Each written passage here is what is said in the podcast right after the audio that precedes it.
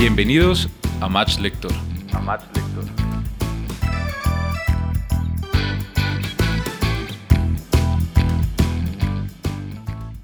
Bienvenidos a Match Lector, un podcast donde hablaremos con autores sobre sus obras, conoceremos algunas noticias literarias y recomendaremos libros para todos los gustos, un espacio imperdible de Planeta de Libros Colombia. Soy María Camila Caldas y es un gusto saludar a quien me acompaña en cada episodio, Soraya Peñuela. ¿Cómo estás? Hola Cami, pues es un gusto de estar de nuevo aquí en este espacio de Match Lector y aprovecho para saludar a quienes nos están escuchando en este momento desde las diferentes plataformas de audio, Spotify, Google Podcast y Apple Podcast. Bueno Cami, pues arranquemos. Arranquemos, vamos.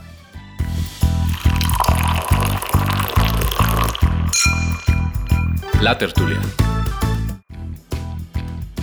Hoy en la tertulia, nuestra primera sección, estamos felices de compartir este espacio con dos grandes invitados, Keiko Lano y Heidi Muscus, ambos arquitectos de profesión. Keiko es ilustrador de las novelas gráficas Satanás y El taxista llama dos veces. Ha publicado cómics en las revistas Larva, Clandestinos y Don Juan. Actualmente dirige la serie El último día sobre la Tierra y trabaja con Mario Mendoza en una trilogía de novela gráfica. Por otro lado, Heidi Muscus compagina el trabajo gráfico con el interiorismo. Ha colaborado en la rotulación, texturizado, montaje y maquetas arquitectónicas de las novelas gráficas Satanás y El taxista llama dos veces. Bienvenidos a la tertulia de Mash Lector. Gracias por aceptar esta invitación. Keiko, Heidi, bienvenidos. Oye, muchas gracias. Eh, estamos encantados de estar acá y pues eh, para hablar de este proyecto que tanto nos entusiasma. Muchas gracias por la invitación. Aquí esperando las preguntas con ansia. Me gustaría empezar por preguntarles qué harían si supieran que hoy es el último día sobre la Tierra. ¿Quién empieza? ¿Keiko, Heidi?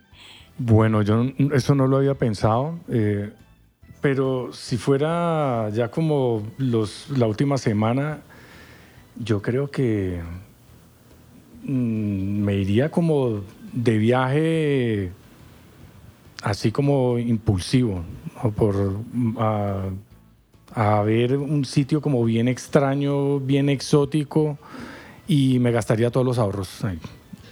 Ya. ahí, ahí, quedó. Ya no ¿Cuáles ahorros? Dice Heidi. Eh, no, yo agruparía a mi familia.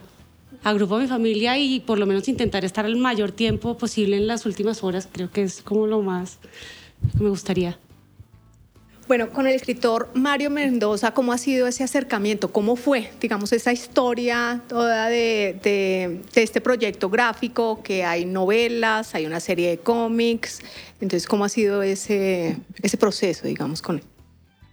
Bueno, a, a Mario lo conocí porque él eh, conoció la primera novela gráfica que hicimos, que se llama El taxista llama dos veces, entonces él ahí cuando conoció esta, esta novela, yo creo que él vio ahí como elementos que le parecían que eran afines a lo que él estaba proponiendo, eh, vio su ciudad gótica ahí reflejada y entonces por eso fue que tuvimos el acercamiento con ese entonces el, el editor de ese momento que era Marcel Ventura.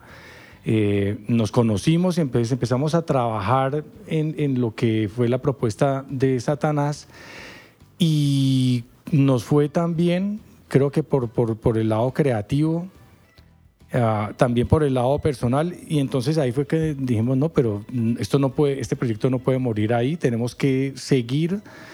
Y entonces Mario se animó porque él tenía una cantidad de proyectos y de ideas en la cabeza, empezó a sacar unos, unos eh, guiones ori originales ya para para novela gráfica y cómic y ahí fue donde pues fuimos como no como tanteando no fuimos al principio fuimos como muy eh, prudentes pero vimos que como que sí había una recepción o sea la gente sí estaba animada y entonces ahí fue que una dijimos, conexión hubo una conexión con Mario. Sí. Y entonces fue que dijimos no vamos vámonos hagamos que este proyecto sea grande eh, seamos más ambiciosos y ahí fue que salió todo este, este proyecto eh, Frankenstein. Nosotros empezamos con el proyecto de Mysterium, con el último día, eh, perdón, con Caópolis. Caópolis.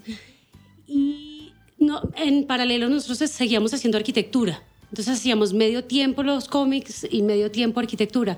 Y a medida que íbamos yendo a las ferias y nos dábamos cuenta que, que queríamos dedicarnos más a esto, empezamos a dejar la arquitectura a un lado y dijimos, bueno, ¿por qué no hacemos? Mario nos había contado que tenía unos guiones de, de unos 10 capítulos de, de, algo, no nos había contado muy bien qué. Y dijimos, bueno, pues vamos a ver si dejamos al lado de, del todo la arquitectura y hacemos en paralelo este proyecto. Como Keiko no podía dibujar los dos, porque es imposible, el tiempo no le da para hacer dibujo y color de ambos proyectos, dijimos, bueno, busquemos gente joven con la que podamos trabajar y que desarrolle el otro proyecto mientras nosotros seguimos con con Mysterion y así fue como, como el proyecto creció. Qué bueno y qué interesante este proyecto. Mm, ¿Qué reto ha significado adaptar eh, los guiones, ya que vienen hablando de eso, de Mario Mendoza a los cómics? Keiko. Pues, eh, sobre todo el, el, de Satanás, ese sí que fue el más complicado porque como ya había una obra literaria, inclusive había una película, entonces la gente sí que ya tiene expectativas y entonces eso puede chocar. Entonces ahí es donde uno tiene que hacer como una propuesta radical. Eh, pero ya los guiones originales, esos pues yo creo que sí hay más libertad porque entonces como no hay nada, no hay ningún referente, entonces uno se siente como con más campo ¿no? de acción. Eh, el reto, yo creo que mm, con Mario tenemos como una visión estética muy similar entonces eh, ha sido, la verdad, como un proceso muy natural. No, no, nunca hemos tenido así como, como choques, o, pues, es como que siempre en todas las, en todas las eh, reuniones creativas uno, uno aporta, a veces nos cambiamos cosas, pero el trabajo ha fluido bastante bien. Y eso creo que es fruto de, de, de eso, de las sesiones que hacemos con Mario para involucrarlo en la creación también del storyboard y así pues que el producto nos, nos satisfaga a todos. ¿Hay momentos en los que Mario tiene que adaptarse a la, a la versión gráfica o, eh, ustedes se ciñen únicamente al guion de Mario? ¿O él de pronto ustedes dicen, no, es mejor adaptar esto y que, que él se adapte más bien a, a la parte gráfica? Sí, pues eso es, un pro, eso es, un, eso es como, como un, una interacción constante porque yo primero obviamente me tengo, o sea, el guion es lo que es, obviamente es, es, lo que programa toda la, la, la, novela.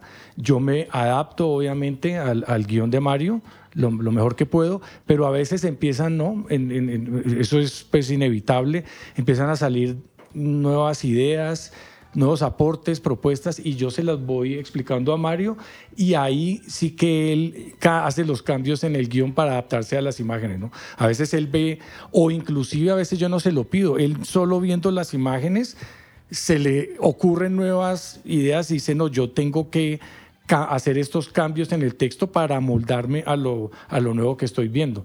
Como que él va descubriendo y se va adaptando también. ¿Y se ha cambiado alguna historia que uno diga, acá empezamos y terminamos en otra cosa?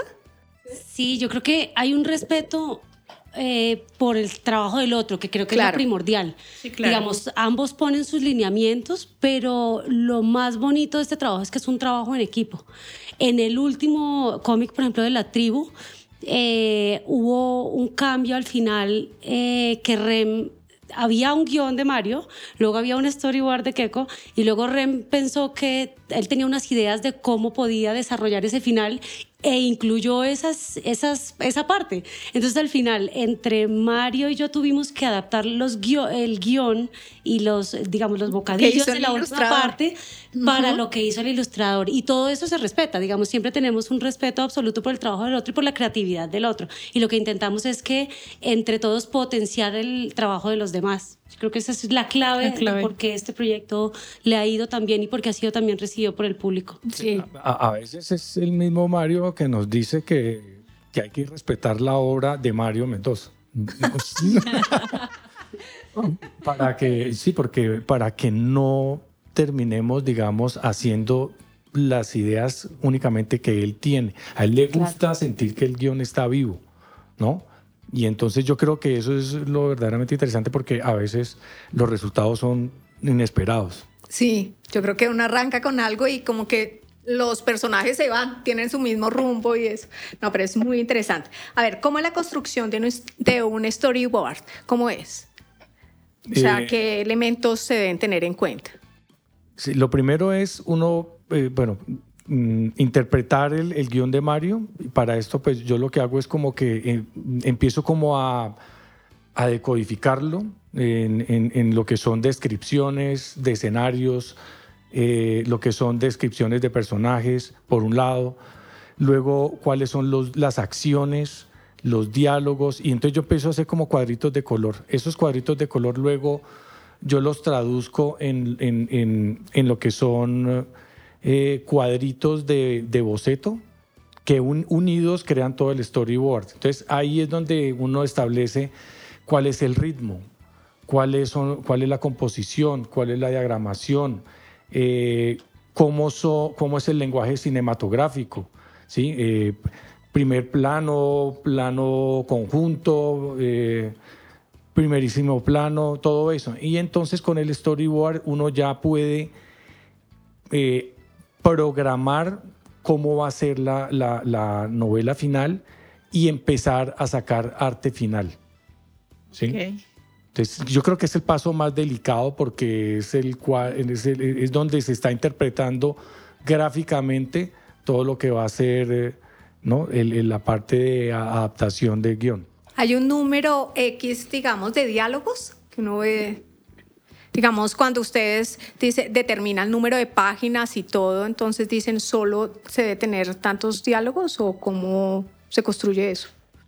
Pues hay unas, hay, hay como unas reglas ahí Exacto, que, que, que sí respetamos y es, por ejemplo, que no, que, una, que no hayan más de ocho acciones por cada tres páginas. Son unas cosas como de ritmo Claro. que ahí tenemos, pero son como topes. Pero la verdad es que yo cuando veo los, los, los guiones y veo el número de diálogos, yo lo veo que está todo como que, o sea, Mario en eso sí, pues es, es- es- es un genio y es como en, en- en que las, las historias tengan un ritmo que uno simplemente no pueda parar y uno queda como atrapado con los personajes y eso, eso sí no lo cambiamos, eso sí lo dejamos tal cual la mayoría de veces. Lo que sí nos damos cuenta a veces es, por ejemplo, al final, cuando ya hacemos el montaje, digamos, ya tenemos las ilustraciones terminadas, yo termino haciendo el montaje con los bocadillos, los diálogos de los personajes, a veces tenemos viñetas donde hay o mucho guion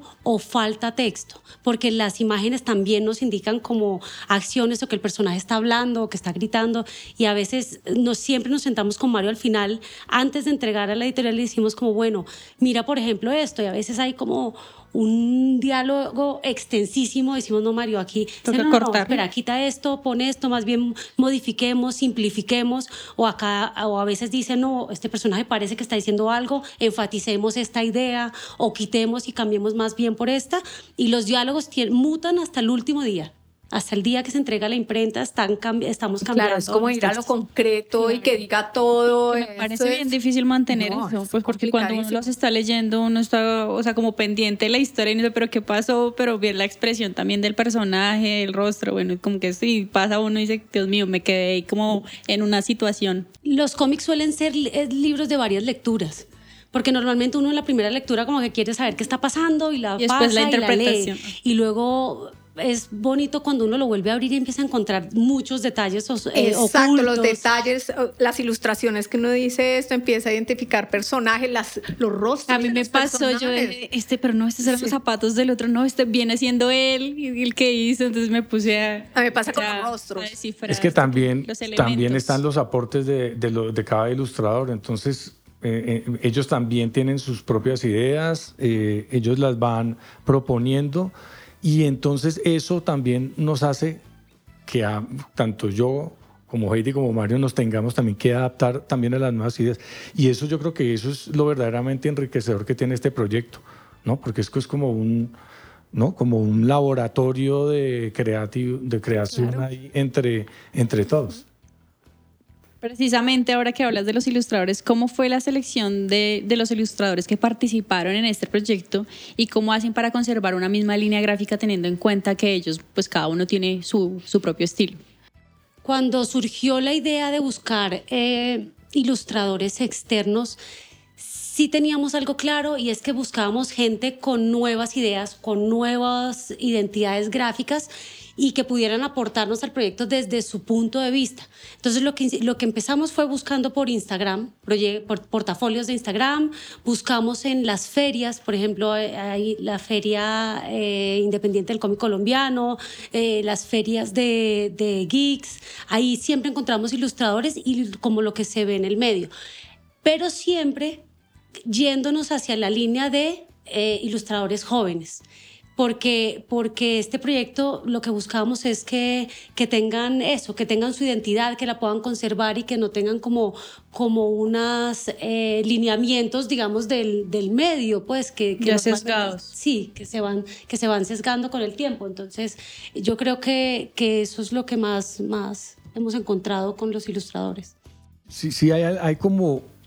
Sí hay como una característica que yo creo que sí es afín tanto a la última vida sobre la Tierra como a los como a Mysterion y lo que buscamos es sobre todo que los personajes estén cargados de energía, que sean muy expresivos, porque yo creo que para nosotros es más importante los, los increíblemente los, los personajes y luego los escenarios.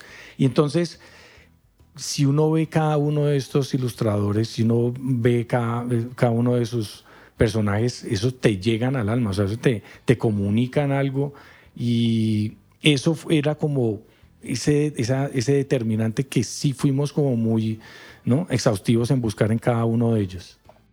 Heidi hablaba al principio que habían dejado la arquitectura porque esto ya, mejor dicho, toma mucho tiempo. A ver, ¿cuánto tiempo se tarda en la elaboración de cada cómic?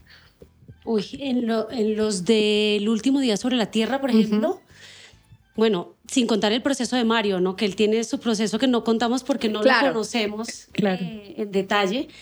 Eh, una vez recibimos los guiones, eh, Keiko hace storyboards en un mes y medio, alrededor de mes y medio. Luego se le pasa a los ilustradores y los ilustradores tardan entre seis y ocho meses en ilustrar. Luego hacemos el montaje y luego pasa la editorial a la impresión. O sea que estamos hablando más o menos de diez meses 10 meses, casi en los, en, los pequeños, en los que son de 45 páginas. Claro, la novela gráfica ya es... Sí, las novelas gráficas estamos alrededor de dos años, no, año y medio, perdón, ¿no? Año y medio, tres personas, algo así. Y simultáneo, muchos, obviamente. Qué locura. Aparte hay que tener en cuenta que, que, no solamente tenemos que hacerlo, sino que la gente tiene que conocerlos. Entonces tenemos que estar muy pendientes de, de, estar en las ferias, de que conozcan el proyecto, de, de, darlo, a, darlo a conocer, que creo que es lo más importante. Bueno, ¿y cuál es la diferencia entre novela gráfica y cómica, Keiko? Para los que desconocemos el tema un poco. Bueno, es es,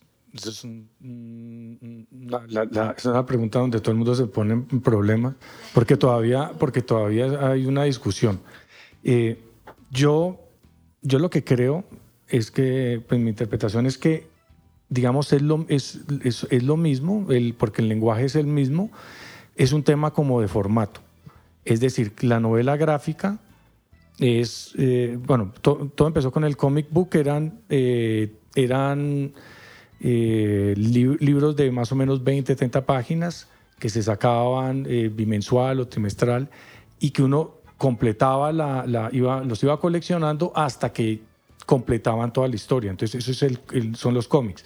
Pero la, la, novela gráfica es simplemente la historia ya autoconclusiva, o sea, completa, por lo tanto es mucho más extensa.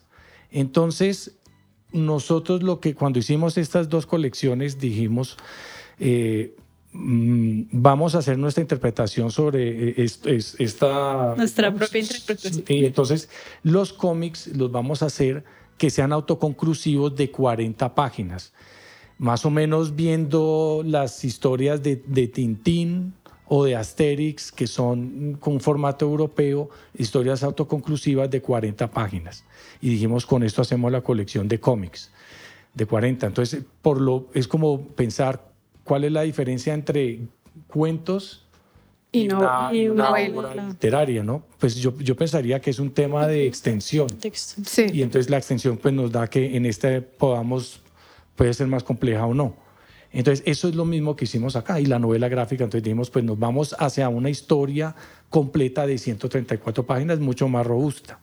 Bueno, ¿cómo se documentan para recrear escenografía, lugares, personajes, el vestuario, que es como tu debilidad, Heidi? O sea, debilidad en que te encanta, digamos, el tema del vestuario. ¿Cómo es esa documentación? Claro, no- tampoco hablamos de esa parte que es previa a hacer el primer dibujo. Claro, Claro, eso hace Ajá. parte. Por ejemplo, en Satanás, que fue como la primera historia que desarrollamos, que es de los años 80. Entonces, por ejemplo, la, la iglesia, tu- yo fui a la- al Ministerio de Cultura, saqué los planos de la iglesia del barrio Egipto, eh, en cuanto, para poderle modelar en tres dimensiones esa iglesia y que nos diera como, como el entorno en el cual se desarrolla la historia. Luego, el- para los vestuarios, mucho internet, mucha documentación de, de, de revistas, de, porque claro, las revistas, uno, uno cree que no, pero, pero hay revistas antiguas que le muestran a uno mucho mejor de cómo está la moda Claro. que, que todo lo que se investiga en internet. Ahora ya es más fácil. Pero yo me imagino que hace 10 años hacer una, por ejemplo, un cómic de investigación debía ser muy complicado sin todas las herramientas que tenemos hoy en día. Sí, pero eso es interesante, eso de, de- de buscar los planos, de hacer Claro. todo eso. Todo pues, Eso es se necesitan cosa- permisos y todo eso para los... Sí, Claro. que cuando fuimos, cuando un el levantamiento del, del apartamento de Campo Elías, nosotros estábamos como guarda- montando guardia a ver cuándo lo ponían en alquiler para poder entrar y poder corroborar las, lo, lo que habíamos hecho, porque habíamos sacado eso con base en planos de, de la Sijín y viendo videos de YouTube, y, y- Claro. y- pero no, pero necesitábamos estar ahí porque otra Claro. cosa es, es verlo desde afuera. Y finalmente lo logramos, casi no nos dejan entrar. Eso, bueno, eso fue toda una experiencia, pero, pero sí nos dimos cuenta que los estudios que estábamos haciendo eran bastante certeros y, y precisos. Y eso, luego después de haber estado ahí, ya como que pudimos, es como trasladar, era más como la atmósfera, ¿no? Ya del, del- del- lugar. Yo creo que en cuanto a permisos y esto, la- la- el cómic tiene una cierta licencia y es que la, es la interpretación del ilustrador acerca de los objetos, de las personas y de los espacios. Porque al final, quien dice se copió o, pues no, yo lo vi, lo interpreté y lo dibujé. No es Exacto. como una, no es un tema como de, de copyright. Claro, es que no, eh, no es eso. O sea, uno sí necesita, digamos, en este tema que hablas de Campo Elías, que hay, que uno sabe el apartamento, la ubicación geográfica en Bogotá, pues, pero eso inspira, pero lo que tú dices, el ambiente termina uno adaptándolo de una forma diferente, El ¿no? boceto, a El la fecha no boceta, claro. sabemos, no sabemos cómo lo habrán tomado los, Claro. ya lo estaba en demolición, ¿no? Pero cómo lo habrán tomado en su momento los propietarios del boceto cuando vieron que estaba todo modelado con las sillas exactas, perfectamente ubicadas y Parece que hubieran estado sentados Estuvimos sentados foto. ahí. en ese momento, ese día. No, pero ese día del, hasta el momento, o sea, fue pucha, me parece crucial. Oye, Keko, y para finalizar, me contaron que en el volumen 8, de la, que se llama La Tribu, de este cómic que estamos presentando hoy, eh, está basada en tu infancia. No sé si nos puedas contar un poco acerca de esta historia. Bueno, eh, sí, eso fue, pues, eh, ah, pues cuando le, cuando le contamos la historia, una historia muy loca que, que pasó en mi infancia, se la contamos a Mario, pues él como que quedó, no sé, quedó impactado con esa historia. Pero yo no me imaginé que, que yo pensé que eso iba a quedar ahí sepultado. y- Una conversación de amigos. Sí, Sí. una charla casual. No con los escritores. Sí, no, exacto, con los escritores Sí, hay que cuidarse. Sí, bueno, ya fue demasiado tarde ya. y- Ya lo tenía escrito. Eso fue, sí, eso fue una, una historia de, de más, o- más bien por qué me trajeron a mí de, de- de España. Y eso fue pues toda una, una historia que está ahí interpretada en el cómic. Eh, digamos que los- el inicio de la historia sí que se, sí que se ajusta obviamente eh, con algunos retoques y luego ya entra en el, en el, en el plano de la fantasía, pero, pero todo el, el- el- tema de, de- de- de cómo me trajeron a mí, porque eso fue todo un, Operativo. un operativo, sí, eh, a escondidas prácticamente, porque estamos hablando de la época franquista, de la eh, época de dictadura en Barcelona, y cómo él me trajo acá y me empezó a esconder en Cali y, me y fueron las autoridades ah, a buscarme y todo lo que ellos eh, pasaron para poderme esconder, donde se vieron tan arrinconados que finalmente la opción era eh, esconderme con la, con la mujer que nos, que nos ayudaba en el aseo en la casa, en la cual yo estaba muy apegado. Y entonces mm, eso fue en un, en un pueblo del Cauca. Y, y allá pues estuve un, tiempo, un rato largo, del cual pues tengo unos, unos recuerdos así como ¿no? muy difusos, pero, pero, pero sí, sí, sí que te- tengo esa, eso, esa eso en la memoria. Y eso está plasmado ahí en el, en el cómic, obviamente con unos retoques que lo hacen fantástico, pero la esencia sí que está ahí metida. Pues y entonces ahí hay unos personajes que, que- que metimos en el cómic, que esos sí son reales, pues metimos a mi abuela ahí. Y, y ahí yo le dije a Rem, oye, pues mira, eh, estas son las características, él la ilustró bastante bien y, y lo y ambientamos, tratamos de, de que la, de la atmósfera fuera lo más precisa también en ese, en ese punto. Y entonces yo creo que quedó bastante bien, bien ajustado la, la- la- toda la primera parte. Eh, ahí después se van a... Yo creo que la gente cuando lo lea va a decir, no, pero esto no puede ser. Sí, es que no- es- ahí sí decimos que la realidad supera a la ficción. ficción. Es una cosa impresionante porque uno se conoce la historia, pero uno dice, wow, lo que, o sea, por lo que pasaste es complicado. también. Sí, pero bueno, yo no me acuerdo de nada, obviamente. porque, Estabas pues, pequeño, claro. Pero sí creo que el primer recuerdo que tengo de mi infancia, el primer recuerdo, eh, que es como un evento traumático, es cuando me quisieron sacar de ese pueblo. Y eso sí, eso sí me acuerdo. Y, y- y, pues... Un pueblo en el Cauca, En ¿no? el Cauca, sí. Sí. y Me querían, eran, no es que me querían sacar, me habían venido a recoger, como que ya, ya pasó todo. Y yo no me quería ir. Tú Y estás, me- claro. Me, me- me- me sacaron de la cama arrastrado como, como esas películas de terror que lo agarran a uno De los de pies. los pies y lo arrastran. Qué angustia. Pues, más o menos así. Sí. Sí, no, hay que leerlo porque realmente es muy interesante. Sí. Ah, qué maravilla esta historia. Bueno, y pues muchas gracias a los dos. Y pues para quienes nos están escuchando, esto apenas es una abrebocas sobre el mundo de los cómics y de la nueva serie del último día sobre la Tierra. Ya los pueden encontrar disponibles en todas las librerías del país y tiendas virtuales, así que no esperen más y vayan a buscar estos cómics maravillosos y para ir completando la colección de Keiko, Heidi y Mario Mendoza. Un gusto tenerlos en Mash Lector. Gracias por acompañarnos. Muchas gracias a ustedes por la invitación. Oye, muchas gracias. Gracias. Contrarreloj.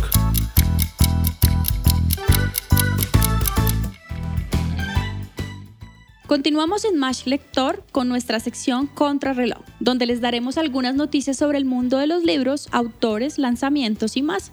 Sori, te cuento que el jurado del Premio de Tusquets Editores de Novela 2022 otorgó el premio a la obra Mira a esa chica, de Cristina Araujo Gamir. Cuenta la historia de Miriam, y un grupo de amigos que ella tiene y de cómo a veces durante la adolescencia podemos encontrarnos con situaciones para las que nadie nos prepara. Y se hace una pregunta y es ¿por qué se puede preparar a alguien para lo peor? Este premio consiste en una estatuilla eh, de bronce diseñada por Joaquín Camps y tiene una dotación económica de 18 mil euros. Imagínate este premio tan maravilloso que recibió esta Y lo interesante es que Tusquets es una editorial muy prestigiosa y yo creo que ganarse ese premio es muy importante para esta autora.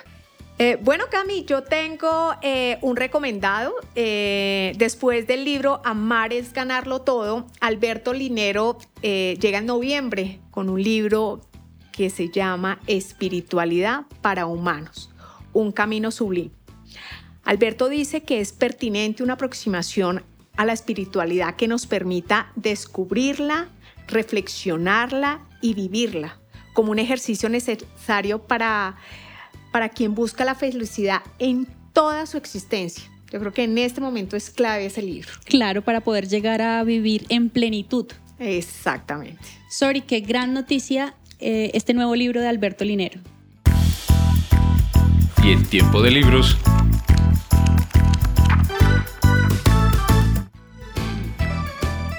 Y en tiempo de libros es la oportunidad para que tomen nota de todos nuestros recomendados y no se queden con las ganas de leerlos. Y para empezar quiero contarles que la escritora española Paloma Sánchez Garnica estuvo en Colombia y nos habló de su más reciente novela Últimos días en Berlín, una historia de amor y de guerra. Y esto fue lo que nos dijo.